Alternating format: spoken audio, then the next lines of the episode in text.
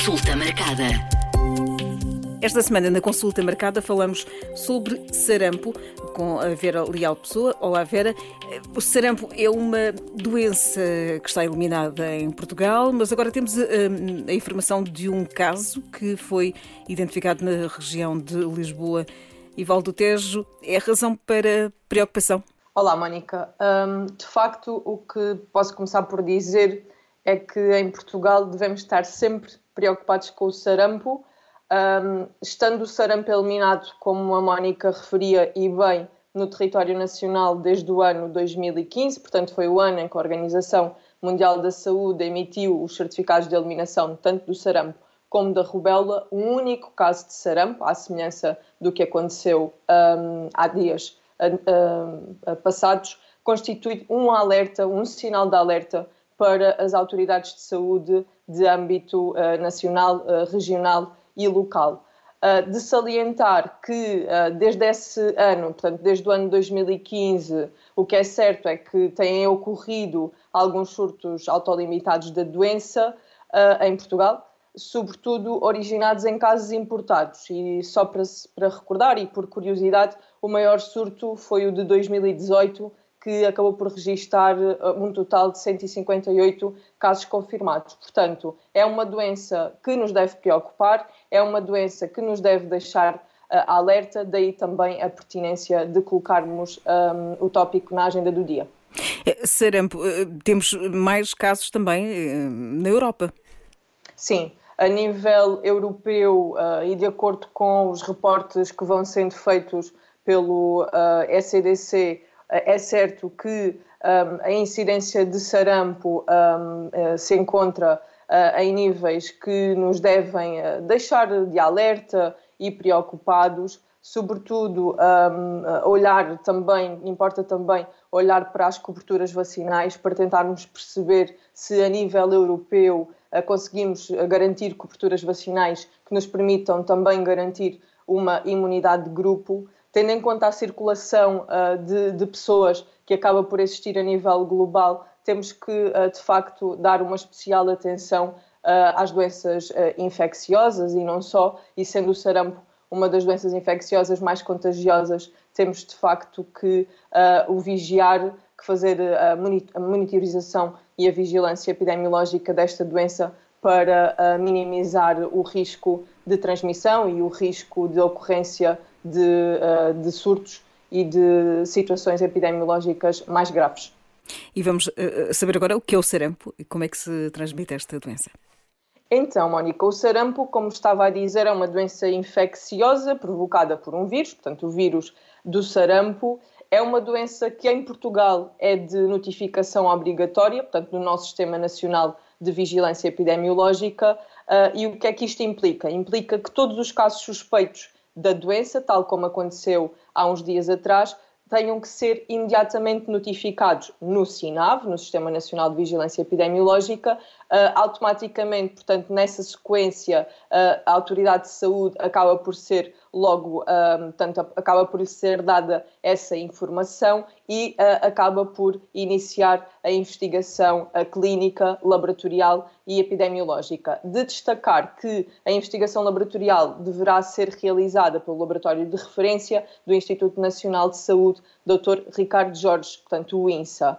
Uh, dizer também que o vírus do sarampo se transmite por contacto direto de pessoa a pessoa, portanto, através de gotículas infecciosas ou por propagação no ar quando a pessoa infectada tosse uh, ou espirra. Uh, e também referir que os doentes são considerados contagiosos, que é um aspecto que temos que ter sempre em linha de conta, desde quatro dias antes ou até quatro dias após o aparecimento da erupção cutânea. Portanto, sendo que este período uh, pode ser prolongado em doentes imunocomprometidos, uh, em crianças com idade inferior a 12 meses ou até mesmo nas grávidas. Eh, quais são os, os sintomas e os sinais uh, da doença? Um, relativamente a sinais e sintomas, começaria por salientar que um, os sintomas de sarampo aparecem geralmente entre 10 a 12 dias depois da pessoa uh, ser infectada, sendo que este período, portanto, o período de incubação da doença, pode variar entre os 7 e os 21 dias, o que também nos traz aqui alguns desafios em termos de investigação epidemiológica. Sobre sinais e sintomas, uh, propriamente ditos, habitualmente uh, começam por um quadro de febre e mal-estar geral, Uh, seguido uh, de rinorreia, rinite, portanto o conhecido corrimento nasal, conjuntivite e tosse.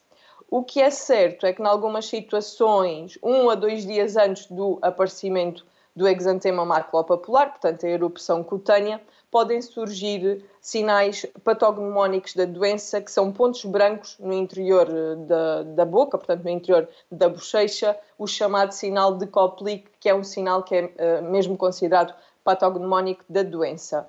Uh, falando do exantema maculopapular e da erupção uh, cutânea, portanto, é um exantema que também tem uma progressão característica, portanto, cefalocaudal, portanto, inicia-se na cabeça, na face e depois segue para o tronco e para os membros inferiores e é um exantema, é uma erupção que vai desaparecendo progressivamente em 4, 5 dias, uh, uh, relativamente.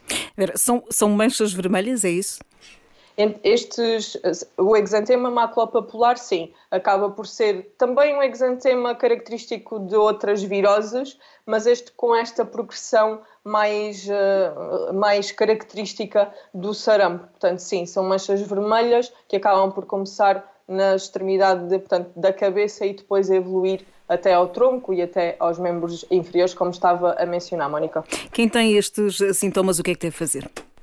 Então, quem tem uh, sinais uh, ou sintomas suspeitos da doença um, deverá, em primeiro lugar, e era a primeira mensagem que eu gostava de passar, evitar o contacto com outras pessoas para prevenir a transmissão da doença e para evitar que se criem situações mais difíceis de gerir. E de seguida deverá sempre contactar o SNS 24.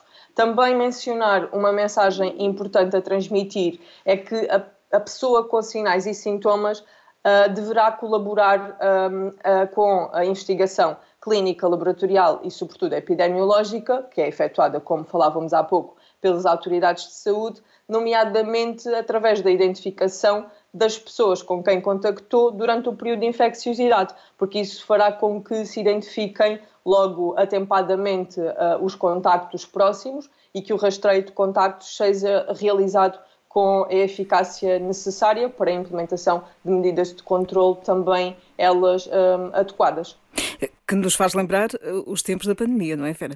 Verdade, sim, sim. Medidas de, medidas de controle que acabam por ser muito familiares também uh, no que diz respeito ao período pandémico que vivemos nos últimos anos. Qual é a nossa taxa de vacinação contra esta doença? Então, relativamente à cobertura vacinal, Aquilo que eu posso dizer, Mónica, é que no último relatório anual de vacinação, e este é referente ao ano, o último é referente ao ano 2022, apesar de ser datado de outubro de 2023, é que, de acordo com o esquema vacinal recomendado do Programa Nacional de Vacinação, portanto, que recomenda que nas crianças sejam administradas duas doses da vacina contra o sarampo que é uma vacina combinada, portanto, a vacina uh, nomeada VASPR, que também inclui as vacinas contra a parotidite epidémica e a rubéola, e que, uh, portanto, falando da, do timing do esquema recomendado uh, vacinal em termos de idades, portanto, recomenda duas doses aos 12 meses e aos 5 anos. O que este relatório acaba por, por nos transmitir O que acaba por estar espelhado nesse relatório é que a cobertura vacinal da primeira dose, portanto, aquela que é administrada aos 12 meses, nas crianças que completaram dois anos, portanto, na coorte de 2020, foi de 98%. Consulta marcada.